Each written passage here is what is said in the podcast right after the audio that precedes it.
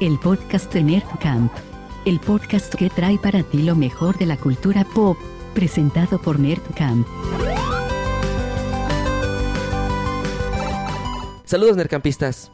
Les damos la bienvenida a este, el videotecnológico podcast de Nerdcamp. Un podcast que hacemos desde hace varias semanas. Este es el episodio 11 y estamos muy contentos de platicar de las novedades de lo que más nos encanta, que es la, la cultura geek, la cultura pop y demás. Eh, está conmigo, yo, soy Memo Galindo y está conmigo el Wax, está Aarón, está Grunge y está Miguel. Por ahí no pudo venir Carlos, no pudo venir Luis Pérez Arce por primera vez, nos dejó aquí solitos. No nos viene a, a regañar. Eh, y tampoco está Kevin. Kevin no estará en unos cuantos programas por temas de chamba, pero ya, ya volverá. El programa de hoy se lo vamos a dedicar al lanzamiento de la, las nuevas, la nueva generación de consolas, tanto del Xbox como de, Microsoft como de PlayStation de, de, Sony. Y bueno, aquí el staff ya lo tiene, de algunos miembros. Aaron ya tiene Xbox por allá, eh, Wax ya tiene PlayStation también. Y pues nosotros somos algunos Team Play, algunos somos Team Xbox. Justo Luis, que no vino, eh, está, eh, él era del lado de Xbox. Y bueno muchachos, pues a ver, ya dije quién tiene cuál. Vamos a empe empezar con esto de que la gente dice que es la guerra o la batalla de las consolas, cuando debería ser algo más positivo, ¿no? Platíquenos, ¿quién tiene cuál y qué pasó? ¿Cuál les gustó más? ¿Cuál batalla? ¿Cuál batalla, güey? No, hay, no, no veo qué batalla. La verdad. Xbox gana sin problema, ¿no? ¿Los tienes? ¿Ya los tienes, Grunge? Nintendo ganó. Ya los tienes como no, para. Acu como para acuérdate decir. que yo opino sin tener. No, el verdadero ganador aquí es Nintendo. Todo el mundo lo sabe. Solo se ríe, El ganador es solo, Nintendo. se, solo se ríe a lo, solo se ríe a lo lejos, así con sus billones de, de, de Sí, sí, sí. dólares. Nintendo. Nintendo está como, como nada más viéndolos a lo lejos mientras se pelean los niños y, y ya. Pero pues en realidad deberíamos de celebrar. Yo creo que, que es un momento muy bonito eh, esto. O sea, en, en Sí. realidad creo que, creo que, que más que, que poner a pelear, creo que es celebrar que tenemos estas dos excelentes consolas. Porque la verdad es que las dos están muy, muy chingonas. Entonces, pues, pues celebremos eso. Pero no, no me la he pasado jugando, ni hay juegos, güey. ya perdiste, Empecé-. Empezamos mal, empezamos No, no, mal. no, tengo que aclarar que como dice Wax, yo tampoco hago una pelea. O sea, sí me inclino más por uno, pero a mí me dan gusto las dos y seguramente en su momento tendré las dos. Y por ahora, pues bueno, tengo Xbox, que lamentablemente no hay alguna exclusiva eh, todavía para que yo pueda decirles algo sobre esto. Y, y mira, Aaron, yo soy Team PlayStation, pero tampoco hay exclusivas de PlayStation, ¿eh? O sea, el, Spider-Man Miles Morales está en PlayStation 4. O sea, no, no hay una... Bueno, me parece que el Demon Souls, el remake, es el único juego que salió realmente eh, en exclusiva de, de PlayStation 5. Pero yo, yo hablaba con, con Aaron al respecto. Me parece que, que sí salieron muy flojas en cuanto a, a juegos ambas consolas. Me parece que, que les faltó mucho power y les faltó mucha onda. O sea, yo la verdad el, el Spider-Man Miles Morales lo hubiera hecho exclusivo de PlayStation 5 eh, para, para que tuviera como mayor, mayor fuerza. Porque pues al final compras la consola, te gastas 14 mil baros en una consola y tienes pues prácticamente los mismos juegos que tienen todas las personas que tienen PlayStation 4 o que tienen Xbox One. Xbox One. Entonces yo creo que sí salieron muy, muy flojos en ese sentido. Más bien, más bien se retrasaron, se retrasaron juegos. Se Más bien en retrasaron vez de por el COVID. adelantarse se retrasaron juegos. Pero igual es normal cuando se hace el cambio de, de consola. O sea, yo me acuerdo cuando, cuando estaba el Wii U y salió el Switch. O fue al revés, creo que fue el Wii y sacaron el Wii U y sacaron el Breath of the Wild. No, sí era para Switch, sí era para Switch. Sacaron Breath of the Wild para los dos, para el Wii U. Sí, y sí, era un sí, juego sí, también sí, sí lo exclusivo para entiendo. el Switch. Sí entiendo ese tipo de juegos, Miguelito, pero yo creo, pero yo creo que yo creo que sí deberían de tener al menos dos juegos cada consola que sean exclusivos de su consola. Y esta vez no los tienen. O sea, la realidad es que tienen puros. eh, O sea, salieron como con una cosa muy extraña de, actualizaciones, de que compras el de PlayStation 4 y te, se te actualiza para PlayStation 5, que eso está chingón.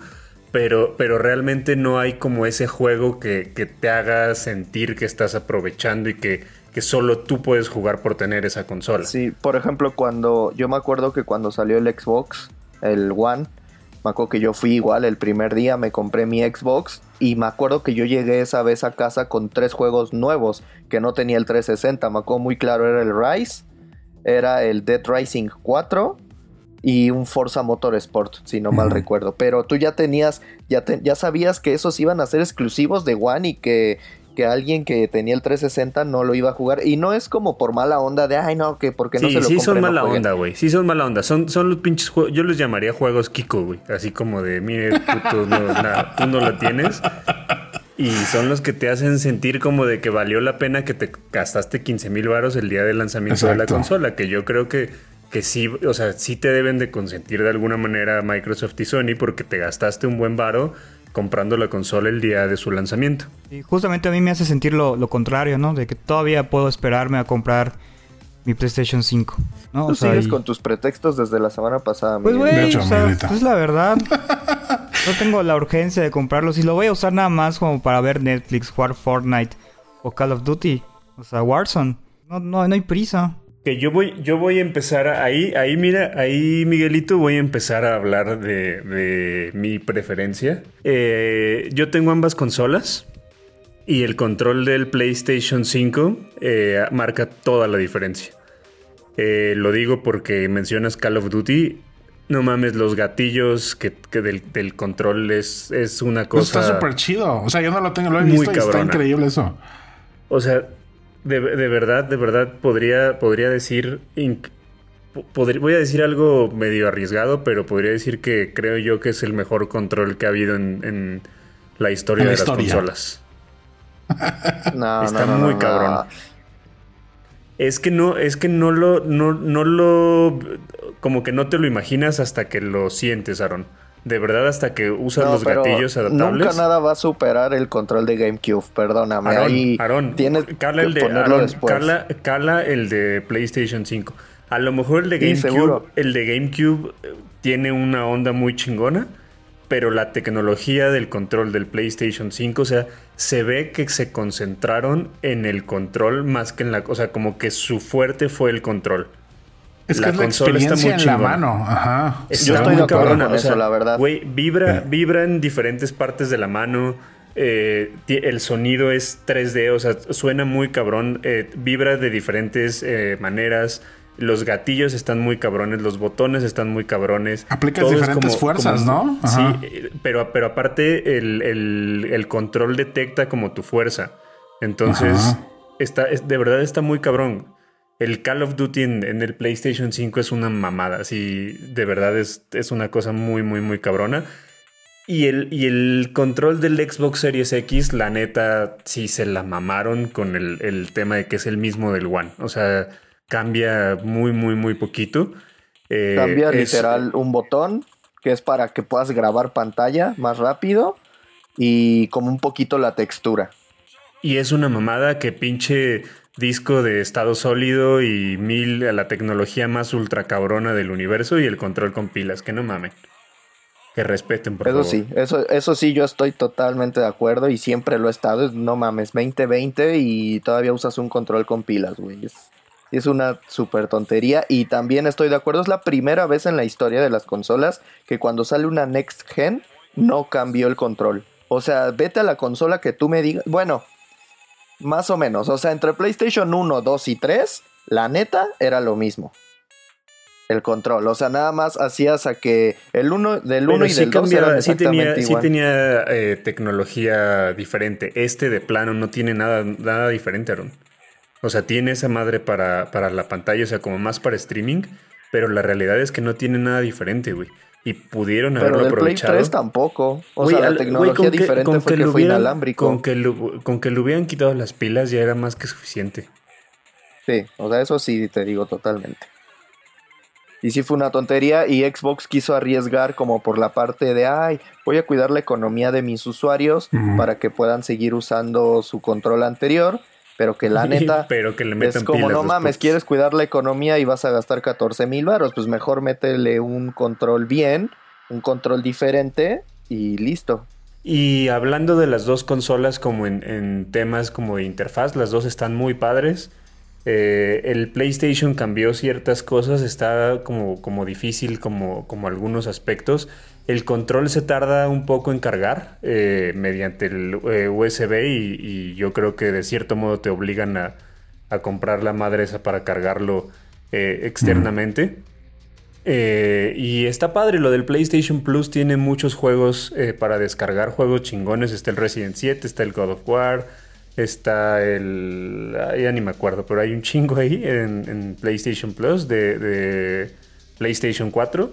Y el Game Pass del Xbox es una joya también, así, joya, joya, joya.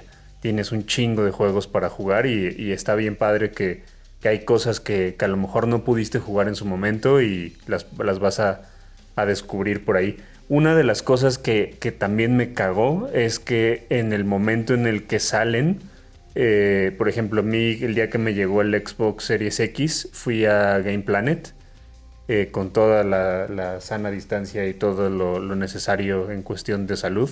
Y no había nada, o sea, no había ni siquiera la pila eh, para no usar pila desechable, no había el cable eh, con el USB tipo C como más largo, no había juegos, no había ni un juego, o sea, no había un solo juego en Game Planet. Solo tenían Watch Dogs y Assassin's Creed, pero de Xbox One con actualización de Series X. O sea, no había ni un solo juego de Series X, cosa que me pareció una reverenda mamada. Eh, y en el PlayStation 5 todo se agotó el mismo día. Así salió y estaba agotado absolutamente todo. Entonces siento que, que sí, sí se vieron muy pendejos ambas, muy pendejas ambas compañías en, en sus lanzamientos, la verdad. Pero podría ser ya un tema igual de que no, no hay como... regresando al tema de que las, las fábricas no, no hicieron demasiados productos Bueno, de hecho, por- históricamente, por toda la pandemia. no sé si para PlayStation, pero al menos sí leí que históricamente para Xbox fue el lanzamiento más exitoso que han tenido ellos. O sea, en cuestión de ventas y de números, eh, o sea, todo se agotó. Pero es lo que Ahora, decíamos, no le- Aaron. Te sirve muy chingón para subirlo a Instagram, güey. Se ve muy bonito para presumirle a tus amigos que tienes el Series X y el Series S, güey. Pero para jugarlo, güey, o sea, realmente tienes un, un pinche monstruo de consola que lo estás usando como un Xbox One, güey. Yo lo que, o sea, yo lo que he notado, ahí les va como mi punto de vista que he notado en el Xbox. Y sobre todo yo en el aspecto de que estoy acostumbrado al One, porque literal yo el One, aunque sea para ver YouTube, pero lo prendía casi diario. Entonces, o sea, lo que yo puedo decirles en mi experiencia es una interfaz mucho más rápida. Sí, es exactamente la misma, pero es algo que no me preocupa porque yo sé que Xbox va cambiando de interfaz como cada tres meses te meten actualizaciones. Entonces, bueno, la interfaz es la misma, sí es mucho más rápido, todos los juegos te los corre mucho más rápido. Hay muchos errores, no, yo supongo que es por la consola, pero yo por ejemplo, eh, y pues ya lo saben muchos, yo juego FIFA. Entonces estoy jugando yo en las noches, que es cuando tengo como algunos torneos, y yo me acuerdo muy claro que en una cinemática del FIFA, cuando estás jugando que, que levantas como la copa y eres campeón, siempre, siempre, siempre se te trababa el, el Xbox. No sé si sea un error por el FIFA, que supongo que sí lo es, pero en el One siempre se trababa. Y puedo decir que ahorita, por ejemplo, en el X nunca se me ha trabado. De hecho, hasta una vez estábamos como amigos y estábamos en party y dijimos, jajaja, los pobres, ¿no? Se les trabó. Entonces, este, o sea, eh, son, co- la interfaz es como mucho más rápida. Este, el control, la verdad, se me hizo una estupidez esa textura que le pusieron. Siento que hasta me sudan, a, mí casi no me sudan las manos, pero siento que ahí me sudó más la- las manos. Mm, ¿Qué más puedo decirles? No hacen nada de ruido, nada, nada, nada. No, no se dejen engañar por el video que circuló en redes que hasta el mismo Xbox desmintió, en donde según le salía humo al ventilador. Esa es una tremenda tontería, no. Y sin embargo, déjenme decirles que PlayStation sí pasó, que en su lanzamiento sí se calentó un, un PlayStation, ¿eh? ah, pero es porque estaba encerrada en una Ajá, capsulita, estaba ¿no? encerrado. Estaba encerrado y se calentó. ¿Qué más puedo decirles yo? PlayStation, el PlayStation sí hace, sí hace ruido de repente. Muy poquito, o sea, muy, muy poco tiempo. pero de repente sí hace un ruido así cuando se está instalando, cuando se está terminando de, se está terminando de instalar un juego, hace un ruido eh, fuerte, pero nada, nada grave. ¿Como de ventilación? Como de ventilación. O sea, un, un, ventilador o qué es lo que se escucha? Como de enfriamiento. Mm, ok. Pero los tiempos de carga realmente también son nulos, así eh, yo ya, ya me aventé todo el Miles Morales y, realmente los, los es, muy cortito, es muy cortito en realidad. Ahorita les, les cuento un poquito acerca del juego. Eh, pero sí, los tiempos de carga son, son muy, muy, muy cortos. O sea, realmente no hay, no hay tiempos de carga. O sea, le, das y, así va el, el juego tal cual y la instalación es muchísimo más rápida que la del PlayStation 4. Y el, juego no, no es de respeta. En, me lo aventé, yo creo, en dos días jugando tranquilo. Nada de, locuras eh, viciosas. Eh, adolescente en dos días y lo llevo, ya, lo, llevé, ya lo llevé al 99%. Realmente es un juego muy corto. ¿Hay como misiones secundarias y todo eso? ¿O es más una historia principal y listo? Es como, no sé si jugaste el Spider-Man de PlayStation 4.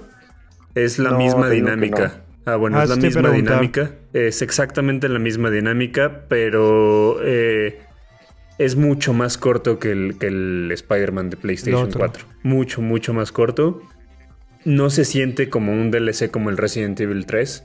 Se siente que, pues, que es un juego como tal. O sea, la verdad no, no, no sientes que, le hace falta algo. O sea, es una historia muy chingona. Eh, Miles Morales está chingón. Los trajes que, sacas están muy chingones. Hay un, traje que viene con el juego eh, que es el traje del eh, Into the Spider-Verse y trae los efectos de la película de Into the Spider-Verse y está muy chingón cómo se ve, como, como si estuvieras jugando en la película. Eh, eso, eso de verdad está muy, muy, muy, muy padre. Y pues ya un gatito, ¿no? El gatito sale hasta cuando lo acabas, se te abren como otras misiones y te dan el, al Spider-Cat. ¿Y qué es lo que más esperan ahorita? ¿Cuáles son los próximos lanzamientos de ambas consolas que van a eh, a reventar. Por ejemplo, termina esta época, luego se viene Navidad y demás. ¿Ahí va a haber algún lanzamiento fuerte? Está el Devil May Cry 5, la edición especial en diciembre. Eh, sale el Medium en, Xbox Series X. Eh, y me parece que, que, ya, o sea, este año realmente no hay tantos lanzamientos. O sea, fuertes, fuertes salen todos hasta el próximo año. El próximo, el primer trimestre del año sale el Gran Turismo 7 sale el Ratchet and Clank eh, y sale el otro que de, Retro, ¿no? Algo así, no me acuerdo cómo se llama, que es como uno de, los nuevos, de las nuevas franquicias de PlayStation. Y hasta el segundo semestre sale el Horizon y el God of War, que son como los lanzamientos fuertes de PlayStation del de, 2021 y el Resident Evil 8 que sale en el 2021, aún no han dicho cuándo para ambas consolas. Y antes de pasar a Xbox, eh, PlayStation va a seguir, seguir lanzando para el 4. ¿Va a tener lanzamientos aún fuertes? Sí, normalmente, normalmente eh, siguen lanzando como un año, ¿no? Eh, las consolas. Como la transición. les, dan, vida todavía. De hecho, ya dijeron que creo que el PlayStation, sobre todo, todavía les daba, le daba como bastante vida a los usuarios que tuvieran el Play 4. Creo que dos años todavía. Sí, por lo menos. De hecho, por ejemplo, hay muchos juegos de 360 que siguen teniendo servidores. Entonces, pues, no, yo creo que todavía va a tardar. ¿Estás, ¿Estás preocupado, Memo, por tu... ¿Por cuándo lo voy a comprar? no tener juegos? Sí, quiero saber cuándo. No, realmente pues es la curiosidad de... ¿Pero si vas a comprar el Play 5 o el Series X? No, quiero el Play 5. Eh, espero comprarlo pronto, la verdad. No tenía ganas, no tenía tan... No estaba tan motivado eh, porque justo por eso sentía que no había tantas opciones, pero sí quiero. Esta semana vi el. con esto del buen fin, encontré el, una caja del VR con el de Iron Man que había preguntado una vez. Ese. Y decía que en, dos, en una semana llegaba en Amazon. Eso no lo puedo jugar en Play 5. Sí, sí se puede. De hecho, ahorita, ahorita están regalando el adaptador para la cámara del VR eh, a través de la página de Sony. No sé si hagan los envíos a México pero nada más es meterle un adaptador para que detecte la cámara del Play 5. Ok. Yo, yo la verdad, les voy a ser bien sincero. Eh, la neta, la neta, comprarte ahorita hacer el gasto de, de, una nueva consola no vale la pena. Eh, no están preparadas las consolas como para hacer ese gasto eh, que va, para que valga la pena. O sea, está bien chingón, eh, está padre jugarlas, la experiencia está bien padre. O sea, como, como tenerlas está, está bien chingón y como les digo, se ve bien bonito en Instagram. Pero no es como una cosa que, que que sea como indispensable, así de no mames, lo tienen que tener porque tienen que jugar esto. O sea, al final, si, si por ejemplo, si no tienen un Play 4 o un Xbox One, ahí sí les digo, pues ya hagan el gasto y cómprense una consola de nueva generación. Pero si tienen un Xbox One o tienen un Play 4, aguántense un poquito, aguántense que haya una oferta, aguántense que haya un poco más de juegos. Ahorita la neta todo está agotado en Amazon. Eh, te metes y todo te llega hasta el 15-20 de diciembre. Game Planet está todo agotado. Entonces realmente es tener la consola ahí para jugar juegos del Play 4 y del Xbox One. Yo justamente también iba a dar como un consejo así. Eh, yo tampoco recomendaría que hagan un gasto ahorita eh, de, esa, de esa magnitud. ¿Por qué? Porque aparte de que, como dice Wax, no están preparadas las consolas, les voy a decir que tampoco la tecnología y el usuario en general está preparado. ¿Por qué? Y sobre todo Grunge no me dejará mentir. Son consolas demasiado potentes que si tú quieres disfrutarlas al 100%, para empezar debes de tener una, una, pantalla que sea 4K. Y por ejemplo, yo me incluyo, yo no tengo una pantalla 4K, yo tengo una de LED. Ahora, si ya tienes la 4K, tienes que tener una entrada HDMI 2.1. Y la verdad es que si tú ahorita ves en el mercado, hay como 10 pantallas nada más que tienen esa entrada. Entonces, ahorita todavía hasta la misma tecnología no está tan avanzada para que tú de verdad disfrutes al máximo lo que te va a dar esas consolas.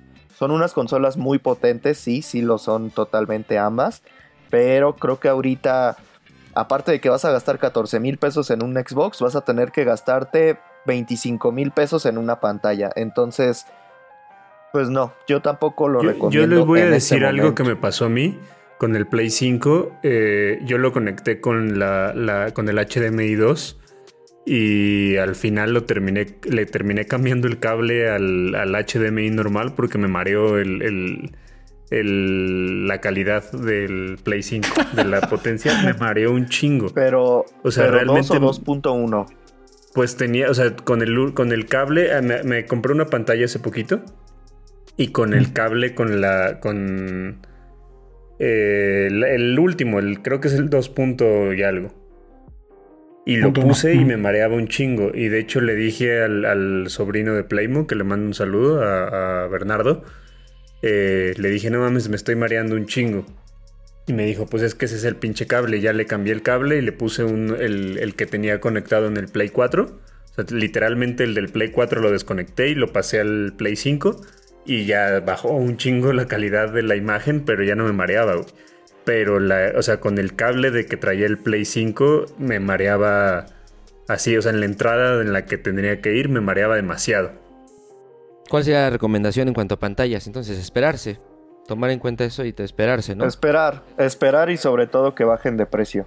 Es como todo. Yo creo que ahorita tú ves una 2.1. también depende mucho qué es lo que tú quieras hacer con tu consola. O sea, si tú, si tú quieres meterte a algo competitivo, por ejemplo, ni siquiera una pantalla te sirve. Tienes que comprar un monitor 2.1 y que no exceda tanto límite para que no tenga tanto input lag, se le llama.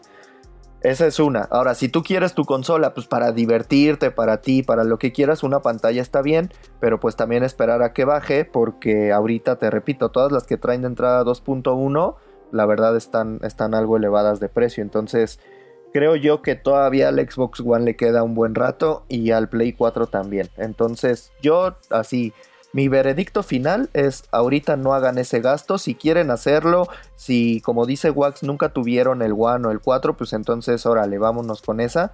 Pero si tienes un One y tiene, o tienes un Play 4, mi, recomendación final es no gasten ahorita. Exacto. Y yo también, yo, yo siento que si es un, mundo, es un mundo como de, como de sube tu foto Instagram y sube tu nuevo iPhone y sube tu nuevo iWatch y sube tu nuevo Samsung Galaxy y esas madres, pero realmente, o sea, el día de hoy no vale la pena eh, tener esas nuevas consolas. No digo que no valga la pena, o sea, eventualmente va a ser una cosa que, que, si eres gamer las tienes que tener pero, pero todavía no están los juegos chingones. Eh, o sea, el, Miles Morales está ultra chingón, pero está para Play 4. El Watch Dogs está ultra chingón, pero está para Xbox One y para Play 4. El Assassin's Creed está para Play One y Xbox One. Para Play 4, perdón. Y, Xbox One. Entonces, pues aguántense eh, un poquito, no se, no se desesperen, no pasa absolutamente nada. Y espérense un poquito a que a que hagan los anuncios fuertes porque también se rumora mucho que, que viene el, nuevo Silent Hill para PlayStation 5, que el Grand Theft Auto 6 va a salir en exclusiva para PlayStation 5, entonces compren un PlayStation 5 y no compren un Xbox Series X. Bien. Sí, al final, si replicamos los ciclos anteriores de consolas y demás, y lo que siempre pasa, y lo que ya hemos platicado en otros eh, podcasts, lo ideal es comprar supuestamente a partir del año de que salió la consola. Tampoco pasar de los dos años, porque también ya es demasiado viejo, ya está bien establecido el mercado y ya salieron los juegos que explotan la consola. Entonces, yo creo que si podemos aguantar el hype, que es lo más complicado, como dice Wax, y, no, nos sobra el dinero, pues aguantemos por lo menos a los seis meses o si se puede el año y ya el mercado va a estar más establecido, ya vas a llegar y vas a poder comprar la consola, todos los periféricos que quieras y te la vas a pasar mejor. Porque justamente creo que lo que, lo que está padre y justamente lo que me está vendiendo muy bien el PlayStation, la verdad, es esos TikToks, esos, esos stories en donde está el control y te demuestra todas las capacidades. Esas, hay algo muy chistoso, no sé si les ha pasado. Cuando éramos más morros, los videos de las consolas eran los papás dándoles a los hijos la consola nueva. Y ahorita son las esposas, las novias, dándole las consolas a sus, a sus huevudos. Sí, justamente. sí, eso está muy cagado. Entonces, aguantemos Así le pasó a Luis. Así le pasó a Luis. Así le pasó a Luis. Exactamente. Entonces, pues es, es el mundo en el que vivimos y se pueden aguantar. Está súper chido. Y ahora, el, el último punto, y, y acá, o sea, Wax lo sabe y no me dejará mentir, es que el hype, como dices tú, o la satisfacción o la emoción que te da de una consola next gen, es así nadie te la quita. El día de su lanzamiento. O sea, porque es un gasto ah, que vas a hacer una vez cada 6, 7 años, un, hasta un, no sé si llamarlo sentimiento, una satisfacción, no sé. Es algo. Es algo de esa forma que lo puedes llamar. Y pues al menos Wax y yo, pues ya lo, ya lo experimentamos. Porque dijera por ahí el, el ídolo de de Memo Galindo, ¿no? El Mad Hunter, que dice que los adultos somos niños con dinero. Somos niños con dinero, ¿no? Entonces, al menos yo, por ejemplo, yo nunca experimenté, o sea, hasta el One, yo experimenté tener una consola el día del lanzamiento. O sea, antes, que pues obviamente no, la economía no era igual, no, no guardabas tu dinero, etcétera. Pues no, nunca lo experimenté y desde el One y ahorita en este caso el, el Xbox, esa satisfacción, ese sentimiento, esa emoción que te da tener tu consola, abrirla y saber, es pues, algo totalmente ya diferente. Está muy bien eso, felicidades. Eso creo que nunca lo había pensado. Me acordé ahorita de las... Digo, con... es muy diferente, pero con esta sensación de ir al estreno o a la función de medianoche de alguna película antes que nadie. O cuando te invitan a la premier del teatro, lo que sea. Entonces siempre es bueno estar ahí y más que se ha desvirtuado a lo mejor porque a la gente le encanta presumir, pero yo creo que es un sentimiento de manera personal que todos deberían de tener en algún momento y está muy chido. Me hubiera gustado, por ejemplo, recibirlo ese día. Pero bueno, ya será en otro momento.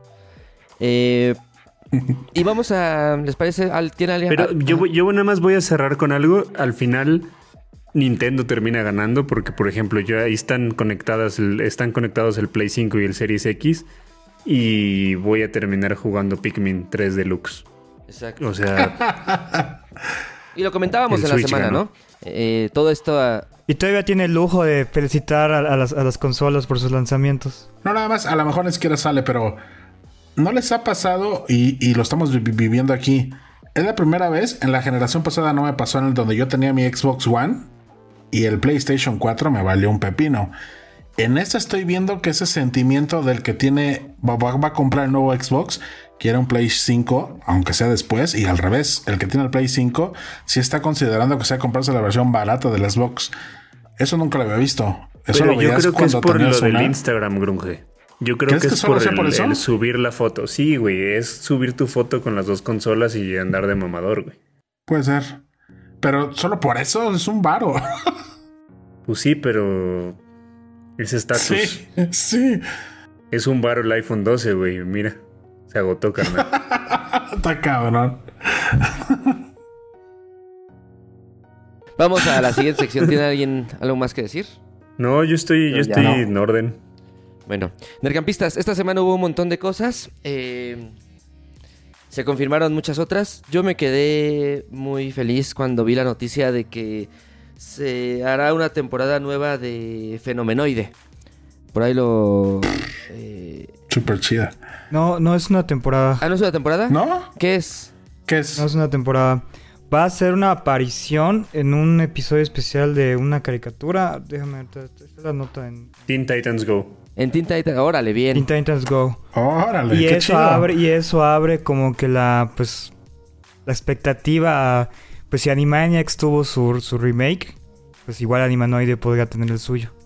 También, a ver, el, tema viene de que anuncian también el, reboot de los Tiny Toons. Entonces, de ahí sale eh, que empezaron como a sacar como muchos eh, mucha expectativa sobre estas, estas caricaturas de, Warner. Entonces eh, sale esto de Teen Titans Go, en donde el que, le da la voz a Fenomenoide en inglés dijo que había hecho un cameo con Fenomenoide en Teen Titans Go y de ahí los fans empezaron a hacer ya como una campaña para que Warner también haga una una nueva temporada de, Fenomenoide. Que en realidad Fenomenoide, según yo, nunca fue tan famoso. O sea, fue como una caricatura como medio de culto que, que se quedó ahí. O sea, nunca fue tan famoso como Animaniacs o como Tiny Toons. Pero hay muchos fans de Fenomenoide. Entonces yo creo que sería algo bien chingón que, que regresara. De hecho, yo siempre he querido una figura de Fenomenoide. Está extraño. Porque creo que es de esas series. Creo que es de esas series que a lo mejor en Latinoamérica sí tuvieron algún tipo de impacto, pero a lo mejor en Estados Unidos no.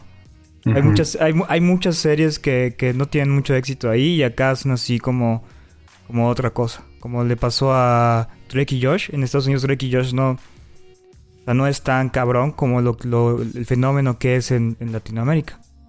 Pero Fenomenoide no vivía dentro de Animaniacs, o sea, no eran como esas que intercalados el capítulo de repente. No, no. No, era Fenomenoide era aparte. De hecho, de hecho, yo me acabo de enterar ahora que hice la nota de Nerdcamp. Me acabo de enterar que, los creadores de Fenomenoide son Paul Dini y Bruce, este, Bruce Timm, eh, los creadores de Batman, la serie animada. Que está cabrón eso y, la produjo Steven Spielberg. Sí, eso sí. Sí está cabrón. según yo sí era famoso, ¿no? O sea, igual es como dice Miguelito. O sea, imagínate cuántos años van que todavía me acuerdo de la canción de Fenomenoide. Súper loco, extraordinario, Fenomenoide, Fenomenoide. Ah, pero ¿qué, qué tal si eso es la magia del doblaje en español? A nosotros se nos pegó porque pues está, estaba muy bien hecho en español. Rescata a Washington de ese Fenomenoide, Fenomenoide. Fíjense que... Cuando no hay nada en la TV. Cuando volaba, güey.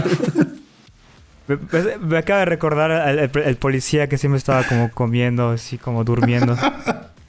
¿Cómo se llamaba? Tenía, tenía un apellido, ¿no? Como...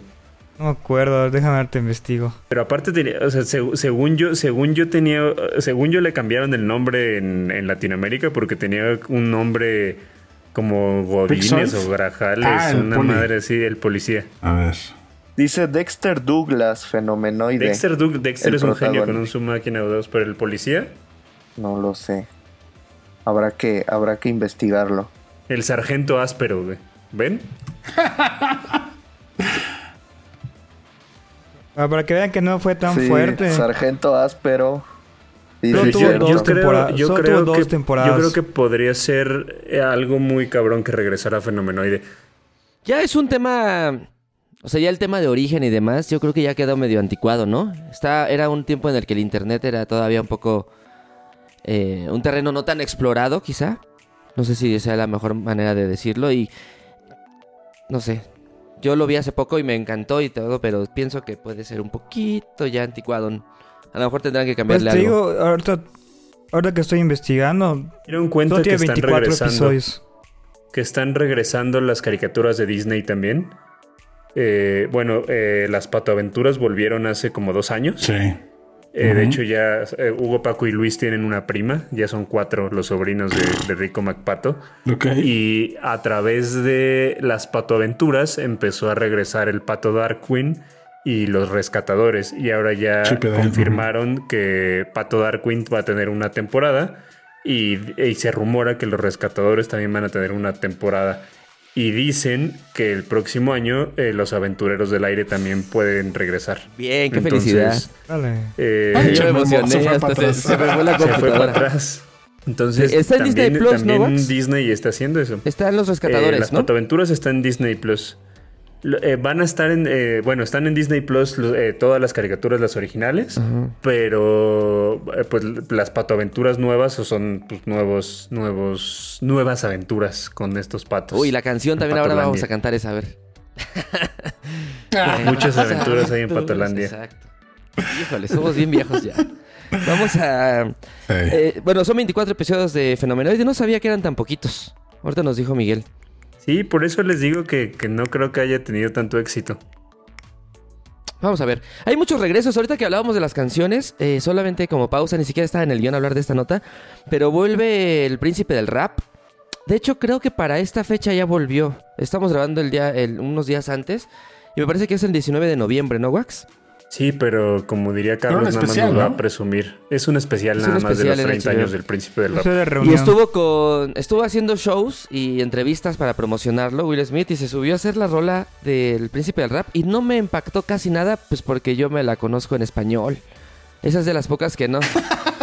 Está con, con Jaden Smith bailando y rapeando. No se la sabe. Eh, hay un video por ahí de esta, esto este fin de semana. Y pues sí, no me la sé tanto en inglés, ¿eh? Son de esas series que la neta nos marcaron más por, el doblaje en español. Éramos Sí. muy chiquitos. Sí. Bueno, muchachos, vamos con otro regreso. Solamente lo quiero comentar porque despertamos el lunes o martes y eh, nos encontramos un comercial, o un, un avance de, de una rola en donde participa al final Martin McFly, interpretado por Mm. Michael J. Fox. Y pues está muy bueno, nos, me gustó un montón. Luego, luego le platiqué al campamento y se subió la nota porque estaba... Pues es de lagrimita, ¿no? No sé si vieron la aparición en el oeste. Es un Marty como del viejo oeste. Sí. Y aparte la, la frase que dice de hagas lo que hagas, no vayas al 2020. Es una joya. joya. Sí, Está súper chido. Es una buena manera como de actualizar también el mismo canon, ¿no? Y como toda la gran historia de, de Volver al Futuro. Siempre hay cosas que ¿A celebrar. ti te gustaría una, una cuarta parte de Volver al Futuro, Memo? No, nada, nada, nada. Yo creo que sería un grave error. Pero ¿sabes qué temo? Te he tenido desde hace muchos años el miedo en el del que- que alguien haga un remake. Como no está mal, yo lo sé que no está feo, pero pues estas nuevas generaciones, es más, el mismo director eh, Robert Zemeckis acaba de hacer un remake de, de Las Brujas, el director de Volver al Futuro. Entonces, no sé, tengo miedo que algún día salga ahí una nueva serie y con un DeLorean, que ya no va a ser un DeLorean, ¿no? Una máquina del tiempo en otro coche, pagado y financiado quizá por alguna empresa de automóviles y ya saben, todas esas cosas que pueden pasar ahora en tiempos modernos. ¿Viste lo que dijo Chris Columbus ahora que, que hay rumores de que Disney va a hacer un remake de Home Alone? Ah. Dijo como, güey, así de no mames, ni lo intenten, o sea, esa madre antes de que la hagan va a estar muerta. Lo va a estar, sí, yo creo que no va a haber manera. Sí. ¿eh? Sí, la, la gente lo va, la gente lo va a destruir. No deberían Sí. hacerlo eso porque sí, por mucho que esté buena la película o no esté buena, pero tenga millones de, de- de- de dólares detrás para promoción, pues la gente sí lo juzga por de manera natural. Ya ni me gusta pelear del tema, pero cualquier remake la gente lo va a juzgar. Entonces, ya para qué, mejor que se inventen cosas nuevas. Pues hubo, hubo otros dos, ¿no? Después de Mi Pobre Angelito 1 y 2, hubo, según yo, otras dos películas con otro niño y no pasó Malísima. absolutamente nada. Sí, sí.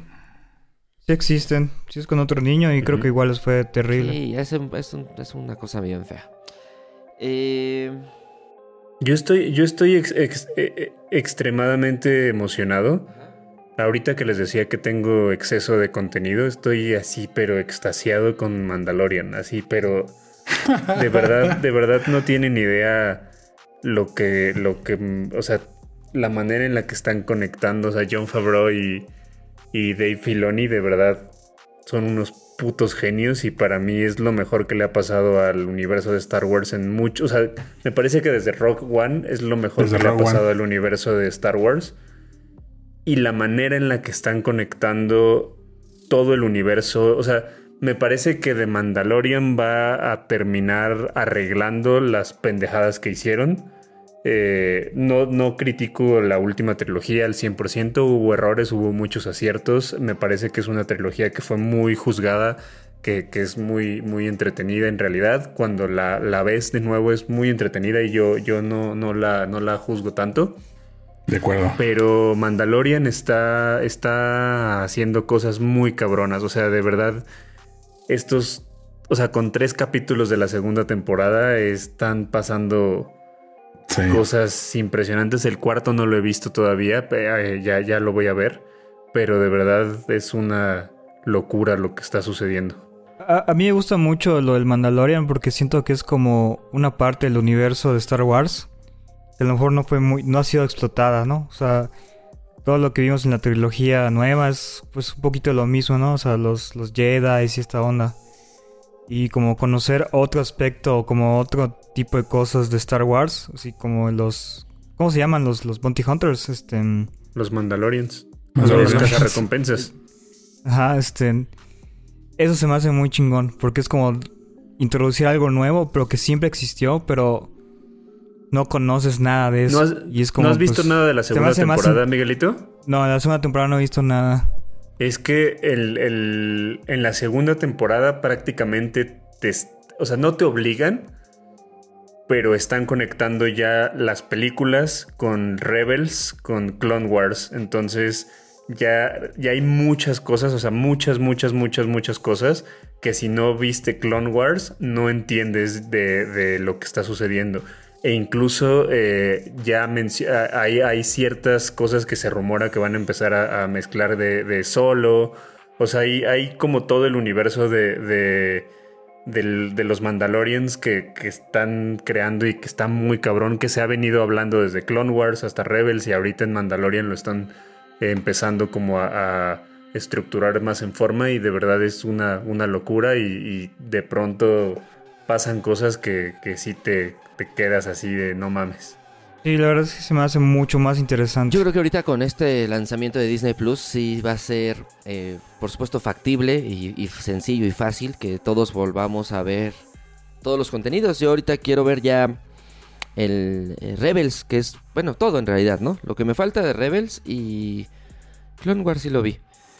Pero bueno, no estaría mal eh, recordar un poco porque está, dicen que todavía se va a conectar aún más, ¿no? Entonces, ya no hay pretexto, ya tenemos todo el contenido enfrente y pues hay que, hay que verlo. Yo pensaría que todo el staff debería de ver de Mandalorian, estamos hablando demasiado de él, de eso, y pues ya en unas semanas que termine eh, la, la, transmisión de la segunda temporada, pues deberemos hacer un especial al respecto, ¿no? A mí me late. Está muy chido, en serio. A mí también, y les recomiendo mucho Clone Wars, de verdad. Si no la han visto, son seis temporadas, son episodios muy cortitos. Rebels también es muy chingona, pero Clone Wars eh, hay muchos detalles y muchas cosas muy, muy, muy padres. ¿Cómo hay que verla, Wax? ¿Cuál de las dos? Ahorita, por ejemplo, alguien que eh, ha visto las películas, incluyendo Rogue One incluyendo Solo, ya olvidamos de las películas y del canon. ¿Qué hay que ver de las cosas alternas que se sumaron en animación? ¿Cómo hay que verlo? Pues es que en realidad ya es todo. O sea, eh, a mí siempre me gusta verlas en orden. Eh, yo cuando me preguntan cómo, cómo ver Star Wars, siempre les digo, vean desde el episodio 1 hasta el 9, así de corrido. Eso de ver el 4, el 5 y el 6, o sea, está padre y es muy romántico, pero en realidad eh, yo como se las recomiendo es del 1 al 9 para que le entiendan muchísimo más y, entren al, mundo de Star Wars más fuerte. Clone Wars es entre el episodio 2 y el episodio 3. son seis temporadas. Eh, que, realmente son las guerras clónicas. Es todo lo que pasa en el episodio.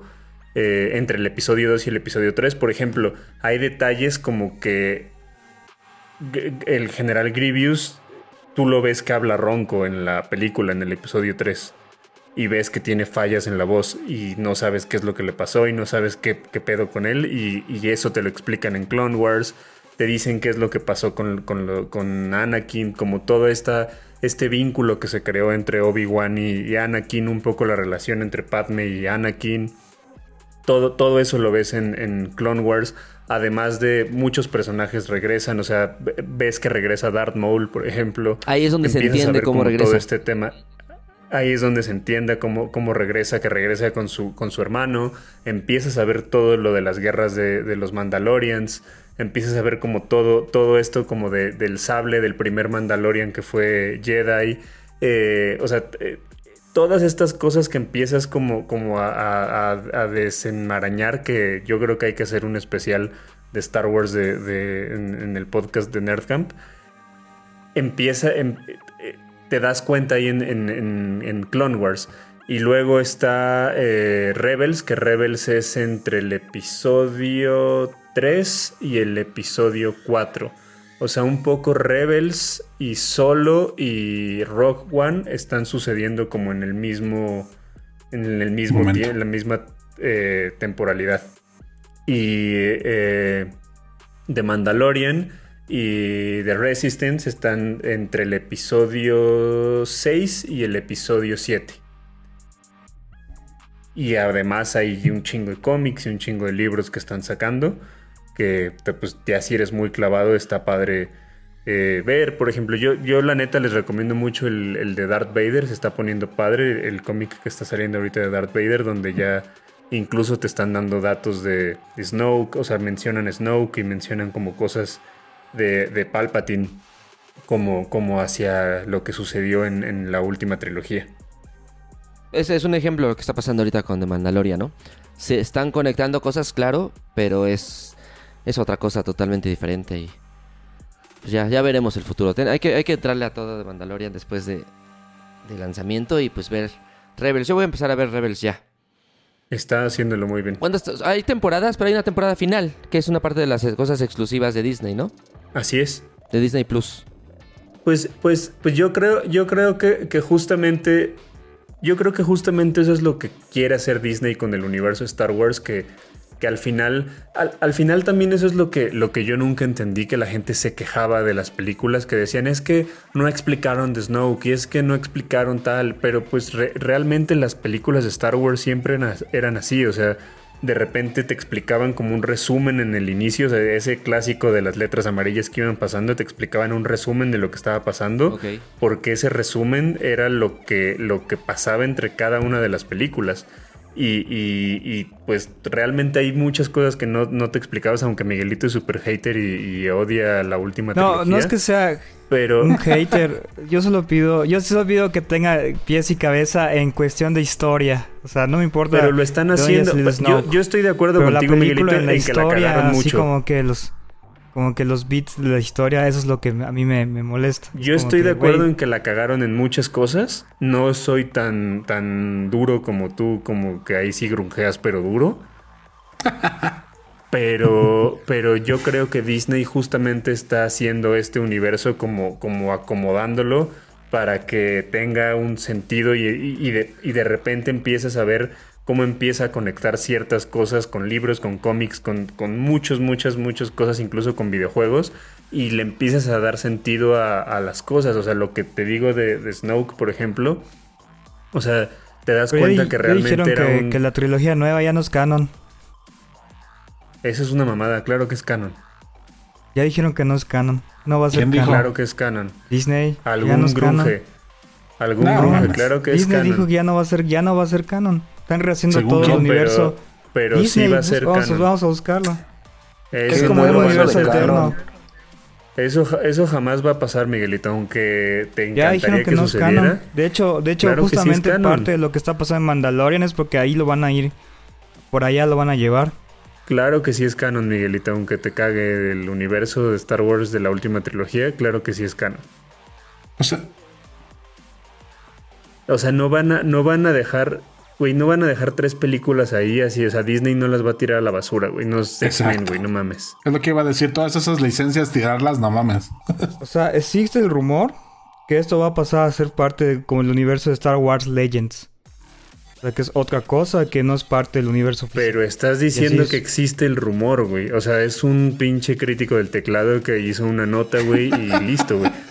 Lo que sí te creo es que van a, van a eh, arreglarlo de alguna manera, o sea, van a hacer que la historia cobre un poco sentido y van a arreglarlo de, algo. O sea, va a pasar un poco como lo que pasó justamente con. Darth Maul es el ejemplo más claro que te vendían que era el Sith más cabrón y el Sith más chingón de todo el universo y lo parten a la mitad en un segundo, güey. Y pues todo el mundo se quedó como de no mames, pinche Sith valió madre en un segundo con un Padawan, güey. Y al final, pues ya te das cuenta con, todo Clone Wars y con todo, enmendaron todo el cagadero de Darth Maul y le dieron el, peso que merecía el personaje. Yo creo que eso van a terminar haciendo con, con cómics y demás para, para arreglar la, la, historia y las pendejadas que hicieron, pero a huevo va a seguir siendo canon. Hay un montón de cosas que ver para esto, este fin de año. De hecho, ya ni siquiera, o sea, de hecho ya lo que, lo que dijeron es que la saga Skywalker ya ni siquiera la van a tocar, güey. O sea, ya van a, pues irse años después y años antes. Es súper chingón. Mercampistas, hemos llegado a la sección de recomendaciones y la semana pasada hicimos un especial de Disney Plus, así que quisiéramos alejarnos un poco del lanzamiento que ocurrió esta semana, eh, del lanzamiento en México y Latinoamérica de la plataforma queremos alejarnos hablando de qué se estrenó en las plataformas que ya tenemos, que ya conocemos, que quisiéramos recomendar. Y bueno, seguramente alguien vio cosas nuevas, pero yo, eh, para empezar como, como siempre, vi por fin Green Lantern. Green Lantern. No es nada mala, no sé por qué tanto rollo con el tema. Yo creo que es esas cosas que alguien dice y se hace ya como muy popular que es mala. Pero me gustó, creo que su gran error es que cuentan una historia muy larga en muy poco tiempo y todo es muy acelerado, no, no, no desarrollan el personaje de ningún, no desarrollan la historia de ningún personaje y sus sentimientos, su, su introspección, todo como a veces lo, lo, hace Marvel o, o, nada más Marvel porque tampoco eh, el Snyder Cut lo, lo, ha hecho. Bueno, las películas de, Snyder lo han hecho. Pero bueno, eh, está buena, véanla. Sí, Yo creo que tiene exceso de CGI, Memo. Sí, y ¿sabes qué? Envejece bien, como que están buenos o algunas cosas, pero otras sí se ven muy del 2011, creo que es, 2011, 12.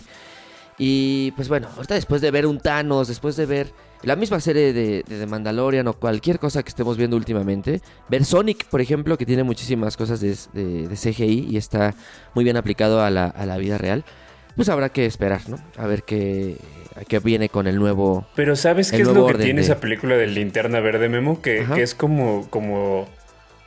Yo, yo la meto más en el saco de las películas de superhéroes de Batman Forever y Batman y Robin y esas películas que en la nueva generación de, películas de superhéroes. Que no, no, quiere decir que sean malas, güey. Ahí, eh, o sea, a mí se me hacen chidas. Pero no, no, no, no puedes meterla en esta nueva onda de películas de superhéroes no sé, a mí no se me hace tan padre, la verdad. Eh, en esa escena de inicial, en donde cuentan cómo, cómo llega Stephen Wolf al, Bueno, cómo pelean con Stephen Wolf y aparece un linterna verde. Cuando ves eso, no puedes pensar en que sea alguien, un linterna verde de esta generación que vimos en la película, ¿no? Sí se nota como una cosa muy diferente de la una de la otra. Yo creo que ahora con este contenido, no sé si esté confirmado, hay algún amante de DC, de la producción de DC en Warner, esto de Green Lantern Corps, Corps eh, estaba preparándose y demás, y pues esa parte como de este universo. Está confirmada serie. Serie, bien. Pues habrá que ver qué pasa, porque es un personaje súper chido. desde los cómics se notaba, se notaba mucho que era un cómic hecho para... No sé si me voy a ver muy ñoño, pero es un cómic para hacer el bien, según yo, ¿no? El poder de la... Del, del anillo, el poder de la... De, de la luz.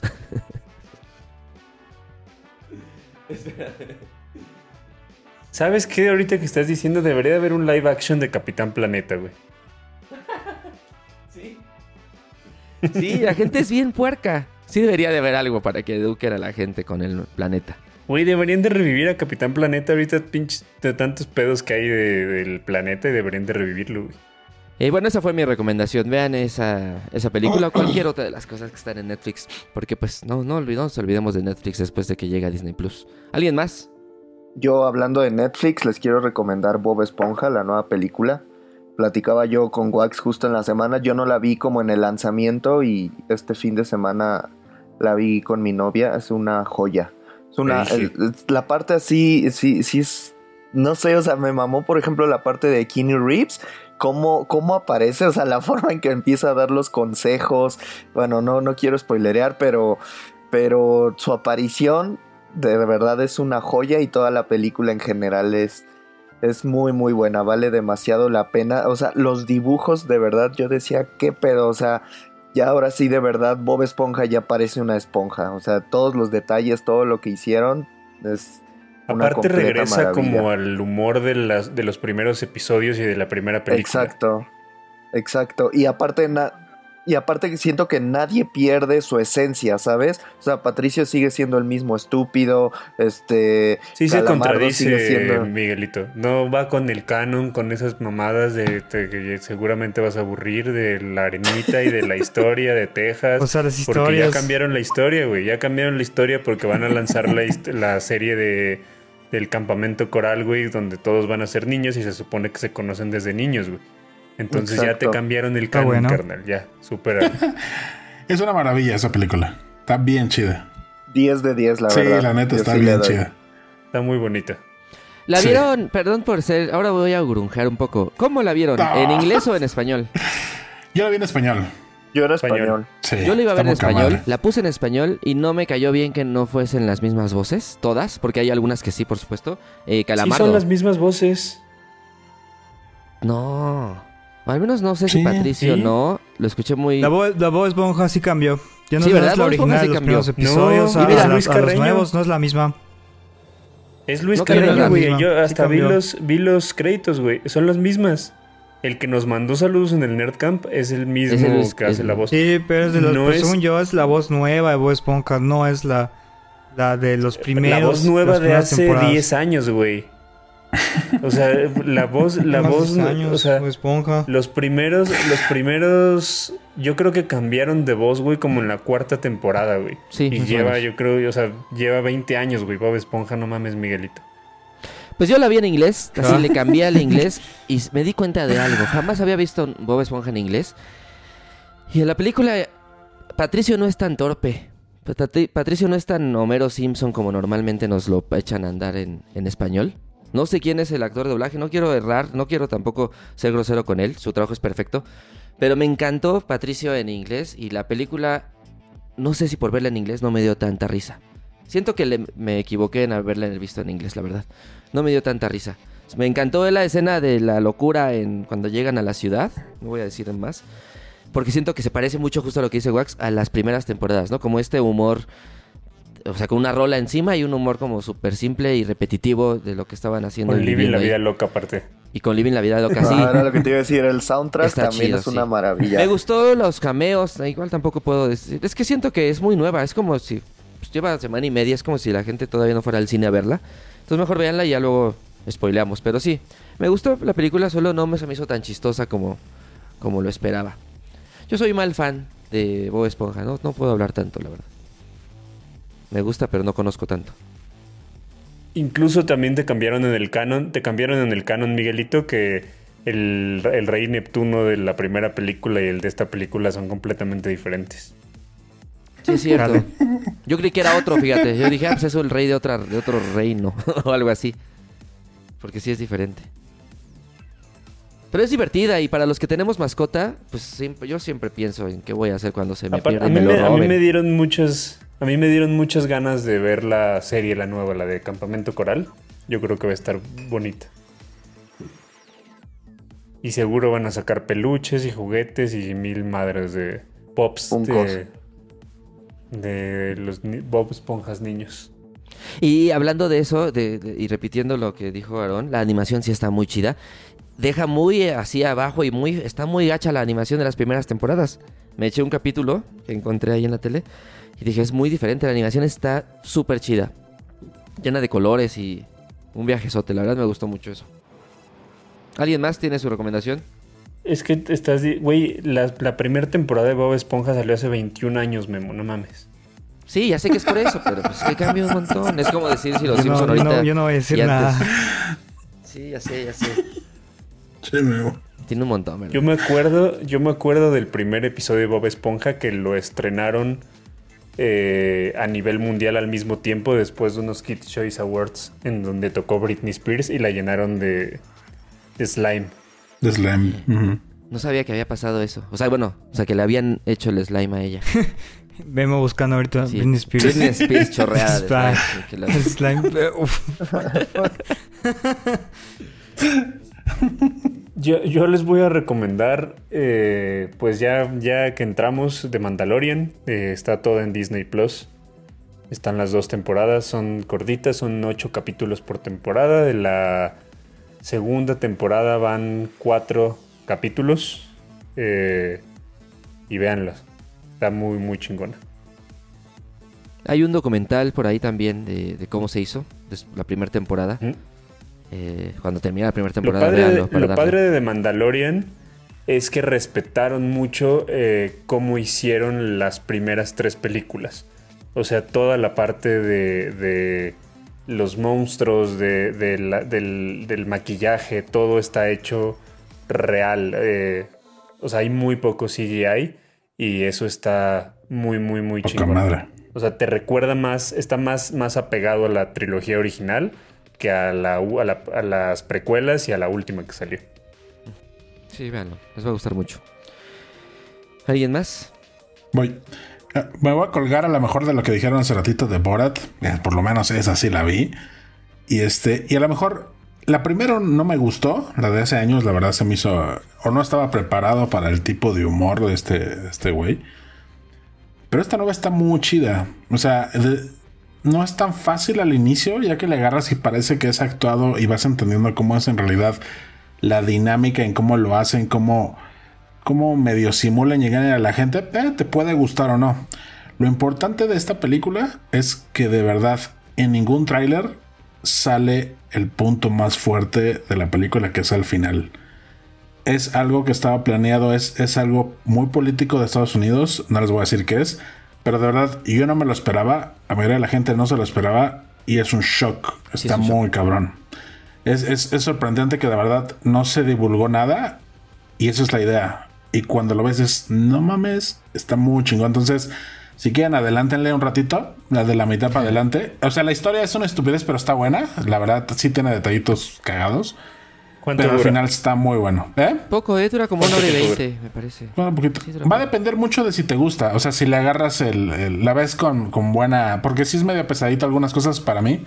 Pero lo valió. Al final sí está muy cabrón. Entonces, si tiene un ratito, o váyanse echando en días y está, está Pero según yo, según yo a mí me puede gustar, ¿no? Vemos si es como un humor que, a mí me gusta. Sí, es un humor que incómodo, es la mejor manera de decirte. O sea, te, ríes de la incomodidad. negro, grosero, Como de, un poco agradeces no estar ahí, yo creo, que no te esté tocando a ti, pero esa incomodidad te, te, da risa. Y pues, no sé, em, ver también poner en su lugar con muchos comentarios a mucha gente está muy chido también y... Eh, eh. dime, dime. Es actor, Sara. ¿Cómo es este? Sara Baron Cohen. Sasha Baron Cohen. Sí está muy cañón. Ese güey creo que leí que estudió así en una universidad filosofía y arte. Una cosa así bien, bien, bien cañona. Y que se graduó con una tesis sobre igual, sobre, sobre la discriminación y cosas así. Y que todo lo que hace con Borat y los otros personajes es justamente... O sea, obviamente es como un humor muy negro y muy vulgar pero lo hace para que la gente este, responda de esa manera. O sea, saque todos sus prejuicios y saque todo. Y que todo sea pues como una percepción real de, de lo que es... Bueno, critica mucho Estados Unidos. Pero... Y, el tema, a lo mejor de lo que a mí se me hace eh, complicado a veces, no es tanto por el humor, porque el humor está poca madre. Sí, es muy negro, es, es como dice Memo, es humor incómodo que dices, güey, qué cagado que no estoy ahí, qué chido. Es más cuando tratas de analizar qué, cómo hicieron esa producción, cómo de verdad hicieron que saliera natural, es cuando medio dices, híjole, esto no sé, eh, dudo en ciertas cosas, pero en realidad casi toda la película fluye muy chido y al final está buenísimo. Sí, es muy impactante. La sacaron, le iban a sacar un... Eh, un jueves, no recuerdo el día, pero iba a ser un jueves, se había anunciado, pero un día antes estaba el segundo, que es, bueno, el tercer debate, que después se convirtió en el segundo debate presidencial, y la lanzaron cuando terminó el debate, un poco de en cuanto a protesta para que vean, si miren, ya vieron el debate, ahora infórmense, ¿no? Porque pues también toma, un, toma partido en tema de de los previos a la elección y ahorita, bueno, igual sigue muy vigente. Veanla, está muy divertida, demasiado divertida y creo que también tiene por ahí mensajes muy buenos de valorar nuestras libertades, el que pues, tenemos una sociedad eh, súper... híjole, no sé cómo decirlo, pero súper real, ¿no? Y no estamos en ese caos que vive en algunos países y ahí se muestra un poco las creencias y todo lo que se tiene contra, contra ciertas razas y contra la mujer y demás. Y decimos que bueno que no somos kazajistaníes del universo de Borat. Pero véala, véala, por favor. Wax, se la recomiendo muchísimo. Mi novia no había visto la 1, no ha visto la 1 más bien. Y me arriesgué, o sea, la vimos y le dije, arriesgate a verla, a ver si no te pega muchísimo el no haber visto la pasada. Y no, Sí, es necesaria un poco para conocer el humor de Borat, quizá. Pero después, como dice Durunge, después de los 10 minutos, ya que entendiste de qué va y cómo va. Porque además al principio te hacen un pequeñito resumen de la 1, entonces ya con eso te quedas para. Si no la has visto, pues no pasa nada. También tiene 14 años y no está en ningún lado eh, de streaming, solamente la puedes rentar o comprar en iTunes. En Amazon Prime. No está, la tienes que pagar por verla, la 1. Bueno, si tienes Prime, no. Ah, bueno, sí, la 1 la 1 la 1. No, sí, Amazon la compró. Mira, la hicieron, vi que la hicieron en la pandemia, toda la película, la hicieron en junio, julio. Y en realidad pues, estaba planeada para lanzarse en cines con esto de las elecciones, o para esto de la, de la temporada de elecciones. Y pues de ahí, como no se pudo, Amazon la, la rescató, así como Netflix rescató a Bob Esponja, pues la rescató y la echó a, a, plataformas. Bueno, a la plataforma de Prime. Pero bueno, ¿quién falta de recomendar? Eh, yo Voy a hacer una recomendación breve. Yo voy a recomendar un anime nuevo que se llama Jujutsu Kaisen. Lo pueden ver en Crunchyroll. Es un anime, la neta, muy bonito. Es, es, de acciones, de demonios. Eh, y la verdad me ha sorprendido mucho en cuanto a calidad, en cuanto a historia y todo lo demás. Pues ahí está en Crunchyroll y no se lo pueden perder. ¿Cómo se llama? ¿Jujutsu Roll? Jujutsu Kaisen. Jujutsu Kaisen. Que aparte tiene garantía Nerdcamp. Bien. Tiene garantía Nerdcamp. Y ya van a hacer el doblaje al español. Así de cabrón está ahorita el, el, anime a nivel mundial. Digo, creo, yo creo, en Japón. Yo creo que ese. Yo creo que Jujutsu Kaisen es como el, anime que tiene más hype ahorita, ¿no, Miguelito? Como de los nuevos. Mm, de los nuevos de la, temporada de, otoño, Demon Slayer ya se fue a a uno de los. O sea, ya se fue a competir con los cabrones. Y yo creo que los, los que tienen más hype ahorita son como Doctor Stone y, y Jujutsu Kaisen. Sí. Son de hecho, igual Doctor Stone es muy bueno. Igual lo recomiendo mucho. Igual ya tienes a doblaje en español. Y vale la pena pues sentarte ahí unas horitas a, verlos.